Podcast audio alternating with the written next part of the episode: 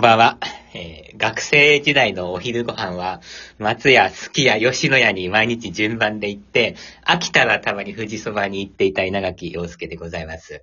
あのー先週からね、学生の時の先輩の、えー細田さんに来ていただいておりますけども、私と細田先輩は、ちょっとあの、共通点がありまして、えーどんなことが共通点かと言いますと、昔から変わらないって有名な二人なんですよ。で、この変わらなさを競、競うなんて話もしてるんですけどね。えーちなみに細田さんがどれぐらい変わらないかと言いますとですね、先週あの、マーコ先輩も話してくださいましたけども、入学した最初にあの、ディズニーのね、ディズニーメドレーとかやってたんですよ、一緒に。で、その時にアンダーザシーって曲がありまして、その給付でなんか、急に踊り始めたりするんですよ。なんか空中で水泳とか始めるような人が細田正宏さんなんですけど、えーそこから、えっと、9年か10年ぐらい経って、最近ですね、先輩が所属しているトゥッティっていうね、アンサンブルグループの、あの、ツイッターを見たら、相変わらず給付でよくわかんない踊りをしてまして、ああ、やっぱり何も変わってないんだな、というふうに、えー思いました。えーその姿をラジオでお見せできないのが非常に残念なんでございます、えー今日も細田正人さんに来ていただきましたので、えーお呼びしたいと思います。どうぞよろしくお願いいたします。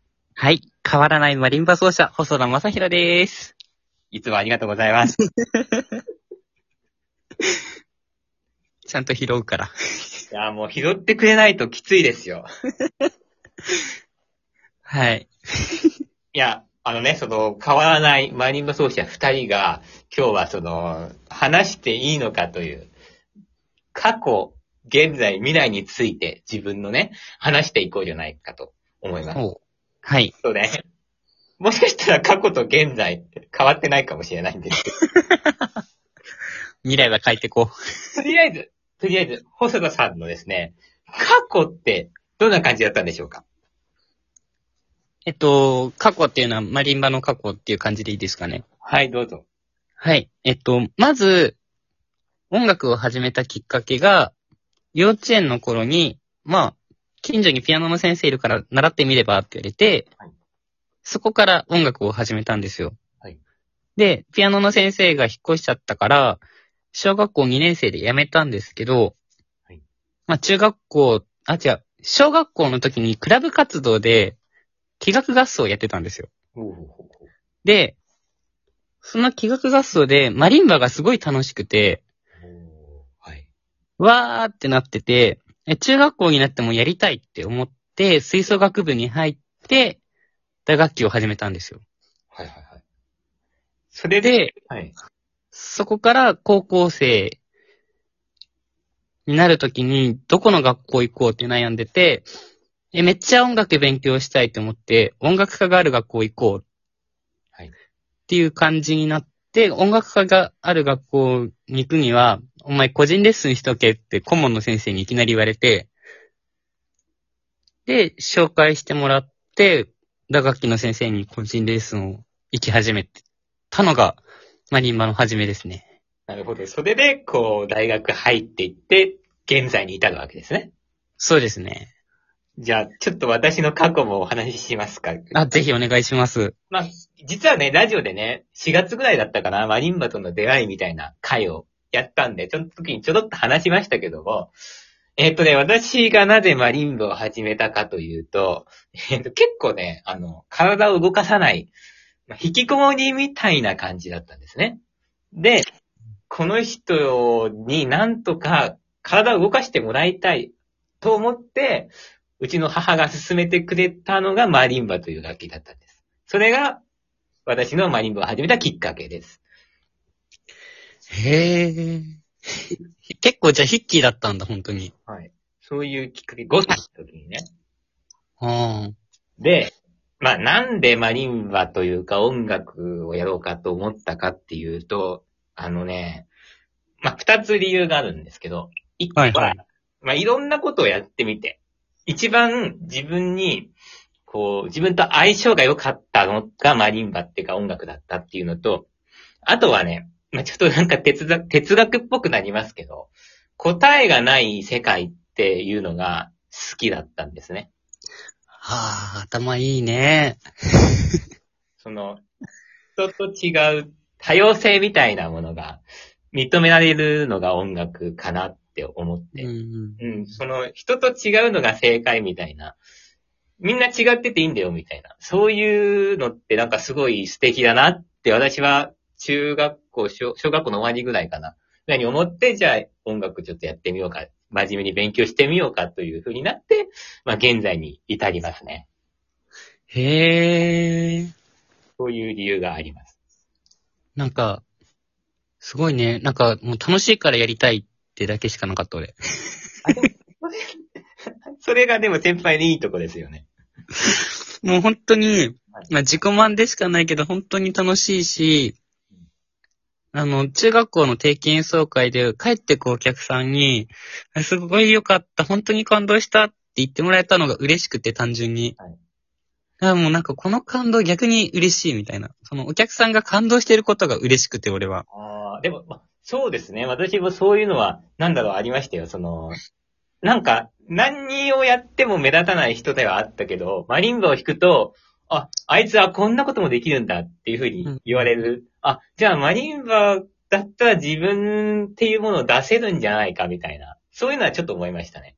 だから、まあ同じって言えば同じかもしれないですね。そうだね。でもその、あの、その、こっちやってる人が楽しいって思ってるものを提供するっていうのは大事なことだと思いますよ。やっぱり。そう。なんか自分が楽しんでないと、やっぱお客さんも楽しんでくれないっていうのはすごい感じてる。そうですね。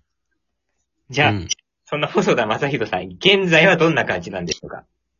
現在ですか？現在はですね、まあ、今のメインな活動としては、あの、千葉さんと一緒で、キュッティというのを僕はメインにしていて、ほぼ。トゥッティで、あの、小学校公演をして、はいまあなんか子供たちに夢を与えるというか、マリンバの楽しさだったり、打楽器の楽しさを教え、伝えて、まあもっと音楽やってくれる人が増えたらいいなってなるほど。なんか、別に仕事にしなくてもいいけど、趣味で音楽やってくれればいいなとか、いろんな音楽聴いてほしいなっていう思いで、ちょっとトゥッティというのをやっています。なるほど。いや、あの活動はね、非常に私、あの、いいなっていうふうに思ってますよ。いやもう本当にね、楽器それ前から言ってくれててね、めっちゃ嬉しいねん。あの、あ、まあ、あの、まあ、正直に言いますけど、私は小学校公演とかほとんどやってない人なんですけどね。はい。やってないけどね、あれすごい、本当に、別にあの、先輩だから言うわけじゃなくてね、本当にいいなと思ってて。だからいつも YouTube とかもね、見させてもらってます。え、めっちゃ嬉しい。はい。じゃあ、私の現在ですね。そうですね、現在。あ私ね、あの、まあ、あんまり人に言ってないんですけど、はい。大学卒業するときに、まあ、いろいろこうね、まあ、あの、仕事とか、試験とか受けたんですよ。で、まあ、はいはいはい。それで、もう別に仕事落ちたわけなんですけど、そこで、まあ、どうしようかなって思って、で、このまま、でも、諦めるわけにはいかないなと思ってね。じゃあ。そうしたときに、どうすればいいかと。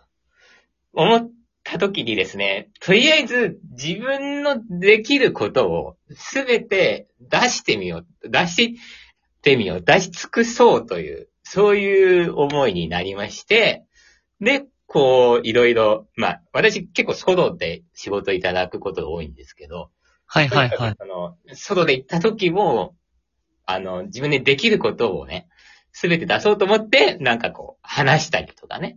もちろん演奏会なんで音楽メインにしたいんですけども、そういうのを始めてったところ、なんだろうね、結構その、話がですね、うーん、まあ、褒めても、さっきと同じですけど、褒めてもらうことが多くて、で、まあ、あこれはちょっと、あのー使えるんじゃないかなと思って、ラジオとかを始めた。で、うーん、そうですね。だからもう本当にその自分のできることをすべて出し尽くすっていうのが、のを、掲げて今頑張ってるという、そういう状態ですね。はい。はい。いいね。これがいいのかどうかわかりませんけどね。なんか、話上手じゃないからさはい、もう本当におバカキャラになるんだよね。いや、でも私もおバカですよ。なんか、その、川越ではい、その小学校回ってる時に、担当の方からよく言われるのは、細田くんは元気があって本当にいいねってうん言われる。だってなんかあのー、菊尾師匠が一番好きとか言ってましたもんね。いやもう、菊尾師匠すんごい好きで、大喜利毎回見てて、あの、笑点メンバーの中で、あの、一番小学生から人気なのが菊尾師匠なんで。そうだよねはい。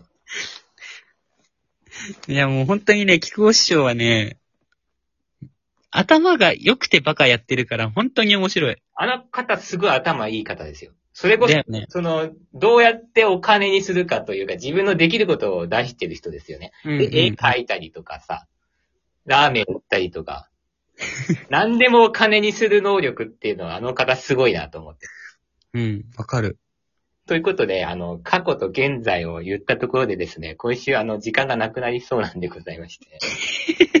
我々は、あの、変わらないで有名な人なんで、未来になってもこのまま行くんじゃないかと、えーもう話さない方がいいということなのかもしれないんでございますけども、ここまで行っちゃったからには皆さん気になるでしょうから、来週、我々未来どういう風になりたいか、そういうのを、まあ、お話ししたいと思いますので、ぜひ来週も聞いてくださいますと嬉しく思います。ぜひ聞いてください。こんな感じでよろしかったでしょうかはい、よろしいです。わかりました。では、えー今週はこの辺にしておきましょう。ありがとうございました。ありがとうございます。